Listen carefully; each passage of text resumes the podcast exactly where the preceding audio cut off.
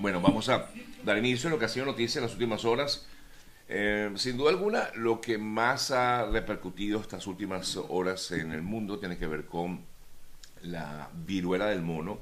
luego del que sábado pasado el director general de la OMS, Tedros Ghebreyesus, declarara el máximo nivel de alerta por el actual brote de viruela del mono, eh, que suma ya más de 16 mil casos en 75 países, muchos de ellos en Europa, donde la enfermedad no era endémica.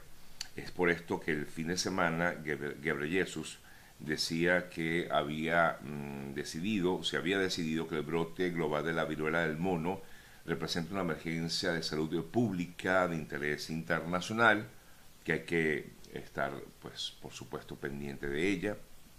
y de los casos que se siguen registrando en diferentes partes del mundo. Ayer la Academia Nacional de mm, Medicina de Venezuela, por ejemplo,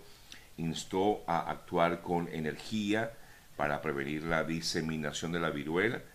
En un comunicado recordaron que la OMS lo había mm, declarado brote internacional como tal, una emergencia de salud pública de preocupación internacional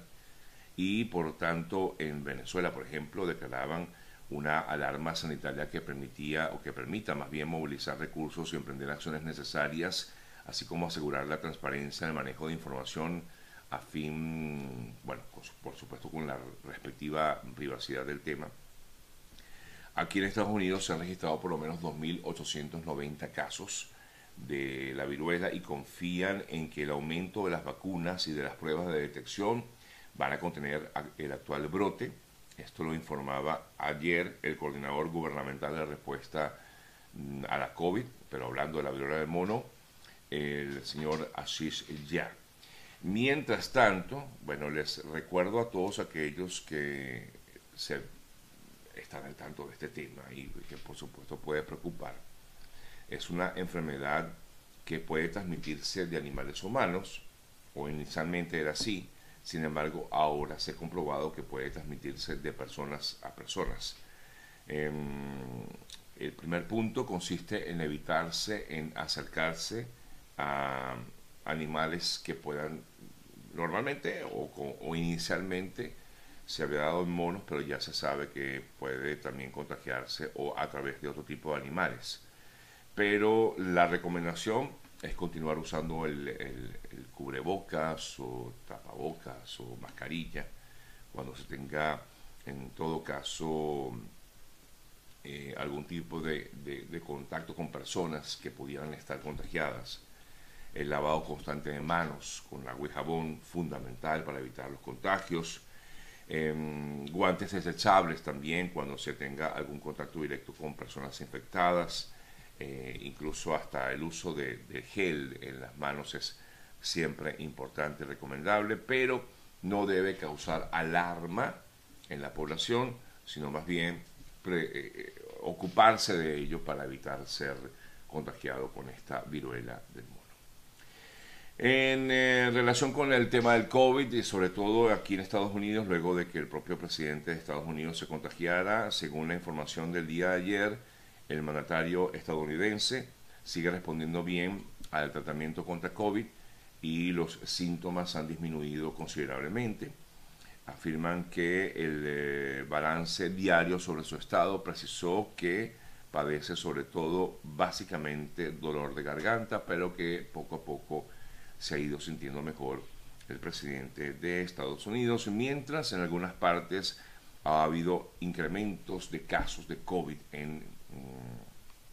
en diferentes naciones eh, y por ello, bueno, todavía esta pandemia sigue presente en, en diversas partes del mundo. El calor sigue siendo sofocante en Europa, por supuesto, todavía hay una fuerte ola de calor en diversos países de Europa. Y este fin de semana, bueno, pudimos conocer que continuaban incendios, eh, incluso para el día de hoy se habla de fuertes incendios que están, siendo están intentando ser sofocados en países como Grecia. Igualmente en Italia, la ola de calor el día de ayer llegó a un nivel máximo de emergencia con 19 ciudades en alerta roja, eh, ciudades como, por, por nombrar algunas, Bolonia, eh, Roma, en Milán, Turín, Venecia, picos de hasta 40 grados y mínimas superiores a los 25 grados centígrados. En California también se declaró el fin de semana estado de emergencia en algunos condados, básicamente en el centro del estado, debido a los efectos de los incendios forestales que se han registrado también en California. Es una época muy fuerte de calor. Eh, las temperaturas ascienden a más de 105 grados Fahrenheit, unos, bueno, por encima de los 40 en algunos casos, en algunas localidades del país. Eh, este fuerte eh, calor que se siente en diversas partes del mundo. Aquí estoy leyendo lo de Grecia, que continúa atrapada por estos incendios forestales que se han registrado en este país, el gran incendio en el Parque Nacional de Dadía, en el norte de Grecia, sigue ardiendo por quinto día consecutivo en, esta, en esta localidad y el Observatorio de Atenas afirma que en esta importante reserva, reserva natural, perdón, hogar de la última colonia de buitres negros, se ha quemado hasta casi 2.000 hectáreas, se han quemado casi 2.000 hectáreas de bosque.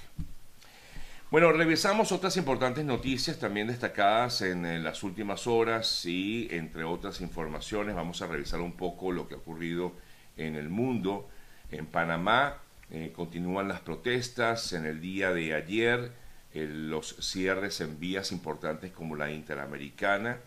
eh, ha generado mm, grandes eh, problemas de distribución de productos eh, desde que se iniciaron las protestas en ese país, mientras continúan los diálogos entre los diversos sectores para lograr acuerdos que no terminan, de, digamos, de, de llegar. El empresariado panameño ha alertado que es incalculable el, acto, el alto impacto económico que han generado los bloqueos de vías eh, enmarcados en estas protestas nacionales que se han registrado en toda Panamá y básicamente pues en la eh, capital, en Ciudad de Panamá. El Papa Francisco llegó ayer a Canadá para una visita de seis días durante la cual se espera que pida perdón personalmente a los sobrevivientes indígenas de los abusos cometidos eh, por la Iglesia Católica en escuelas residenciales. El eh, Papa afirmaba que era un viaje penitencial, eh, lo hacemos con este espíritu, decía el Papa Francisco, eh, que ha dado preferencia en esta visita a Canadá, preferencia a encuentros con estos grupos indígenas. Ayer aquí en Estados Unidos la secretaria del Tesoro del país, eh, Janet Yellen, dijo que el crecimiento económico de la nación se está desacelerando y reconoció que existe efectivamente el riesgo de una recesión. De hecho, hace unas semanas nosotros conversábamos con nuestro muy querido amigo Julio Cañas, Julio Finance, hablándonos acerca de la situación económica del país, de Estados Unidos, y él nos confirmaba que la recesión en el país va a llegar de todas, todas pero que no había que alarmarse sobre esto. En todo caso, la contratación en el país, contratación sigue siendo sólida, según informaba ayer la secretaria del Tesoro, con la creación de más de 370 mil puestos de trabajo y una tasa de desempleo que se mantuvo en el 3,6%. De hecho, si usted está, bueno, legal en el país y busca trabajo aquí en Estados Unidos, seguramente lo va a conseguir porque hay una gran cantidad de plazas de trabajo disponibles, bueno, dependiendo también del sector y de, por supuesto, el gremio o en todo caso el rubro que quiera buscar, pero sí eh, existen pues plazas de trabajo. Los datos de la semana pasada sugerían que el mercado laboral se había debilitado, con no obstante nuevas solicitudes de subsidios de desempleo, de desempleo eh, pero que a pesar de ello, pues continúa habiendo una estabilidad en, el, en el mercado, pues en el sistema económico del país. Igualmente dijo la Secretaría del Tesoro de Estados Unidos que la inflación sigue siendo, por supuesto, bastante alta. Recuerda que estamos hablando de un 9% en, Estados Unidos, eh, cifras que no se veían desde hace más de 40 eh, años, y que las recientes subidas de tasas de, las, de la Fed estaban ayudando a frenar esa subida o escalada en los precios en, eh, los precios aquí en el país. Me voy a Argentina. Irán preparó, mm, financió y definió que Hezbollah ejecutará los ataques terroristas eh, que se registraron en el año 92 y 94 en Argentina. Esto lo dijo el señor Lior Haidt, director del Centro Nacional de Diplomacia de Israel, en unas eh, declaraciones, eh, una entrevista que diera al equipo de Infobae, donde aseguraba que efectivamente Irán tuvo conexión con los atentados directamente contra la embajada del Estado de Israel y el AMIA, y la AMIA, perdón. Eh, Irán dio las órdenes, financió los atentados y fue quien eligió los blancos de estos dos atentados. Es la afirmación que realiza el director del Centro Nacional de Diplomacia mm, Pública de Israel, un tema que por cierto no ha sido subsanado o digamos cerrado del todo en Argentina, a pesar de que han pasado eh, muchos años de estos terribles sucesos registrados en ese país. Me voy a Colombia. Este domingo la senadora Piedad Córdoba eh, se juramentó como tal en eh, el país mientras continuaba, continúa hospitalizada en un centro clínico por una infección urinaria. Ayer fue noticia la señora Córdoba porque llegaron hasta la clínica para que pudiera eh, como tal juramentarse como senadora de ese país. Mientras tanto, Gustavo Petro, el eh, presidente electo, eh, por medio de su cuenta en Twitter, invitaba al pueblo colombiano a sumarse el próximo domingo, no este, sino el próximo, a, que es el 7 de agosto, a la posesión de su gobierno en Bogotá y pidió, disculpen a los colombianos, a asistir al centro de la capital para disfrutar de una explosión de cultura y alegría, decía Petro. Él afirmaba o espera, en todo caso, que unas 100.000 personas asistan a lo que va a ser su toma de posesión el próximo 7 eh, de agosto, una cifra nunca antes vista en una toma de posesión, en una, eh, una toma de posesión a la presidencia de la República en Colombia. Por otro lado, se informa también que fuerzas colombianas abatieron a cinco miembros del Clan del Golfo, la mayor eh, banda narcotraficante de Colombia, en un operativo a unos 60 kilómetros de la frontera con Panamá, informó el presidente Iván Duque. Hablando de, Panamá, ayer veía eh, imágenes que nos suministraban los amigos de Zona Migrante con quien conversábamos la semana pasada sobre lo que se vive en la selva de Darién y se pudo eh, conocer, pues, entre otras cosas, que dos migrantes venezolanas se fueron rescatadas por la policía panameña eh, luego de haber sido abandonadas en la selva de Darién. Eh, ellas se encontraban deshidratadas con afectaciones en sus mm, extremidades inferiores y lograron ser rescatadas estas dos mujeres, así como también se pudo conocer la muerte de otro ciudadano por lo menos se dio a conocer, porque recuerden que muchas veces poco se conoce de este tema, de lo que ocurre internamente allí en esta eh, selva de Darién, en Panamá. Me voy a Brasil, el presidente de Brasil, Jair Bolsonaro, arremetió contra Lula da Silva, su principal contrincante, y también contra la Corte Suprema del país, eh, luego de ser postulado oficialmente como candidato a la reelección en Brasil el mandatario brasileño eh, fue postulado durante la convención del Partido Liberal, que reunió unos a unos 10.000 simpatizantes en Río de Janeiro, en el multitudinario evento eh, que visitó al pabellón deportivo eh, eh, el mandatario se extendió en sus críticas a Lula y sus críticas también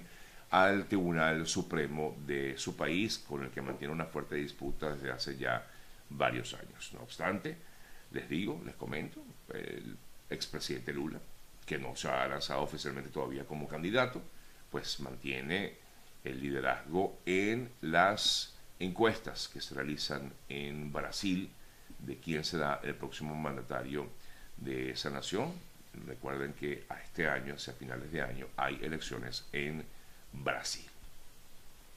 En Cuba, el gobernante, el presidente de ese país, Miguel Díaz Canel, le pidió a los cubanos,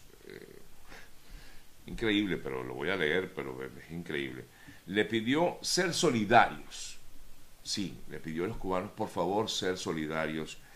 y no protesten por los apagones. Les pidió evitar manifestaciones de inconformidad, que fue la palabra que usó, ante los apagones, porque esto no resuelve la situación. Fue lo que dijo Díaz Canel, afirmando que las protestas de los apagones de los últimos días, eh, que se han desarrollado en varias regiones de, Cuba, generan violencia e, y actos vandálicos que responden a quienes bloquean e impiden adquirir los medios para solventar la situación de fallas de energía eléctrica en, eh, en Cuba. Eh, eh, y por eso decía él que no protestaran, que no, que no alzaran la voz, porque esto, voy a leer textual para que me entiendan. con las protestas, decía Díaz Canel, no se resuelve nada, no se resuelve la situación que tenemos esto se va a resolver cumpliendo con la estrategia en la que estamos empeñados. Y por eso pedía que no protestaran en las calles. Bueno, la gente tiene todo el derecho. Bueno, en Cuba, bueno, ya sabemos, pero tienen el derecho de protestar, de exigir mejoras eh, para vivir mejor. Y bueno, efectivamente ahora les piden que por favor no tengan les piden por favor no protesten, pero todos sabemos que está que todo aquel que protesta lamentablemente en países como Cuba pues terminan en muchos casos presos y eh, incrementan ese número de presos políticos en ese país.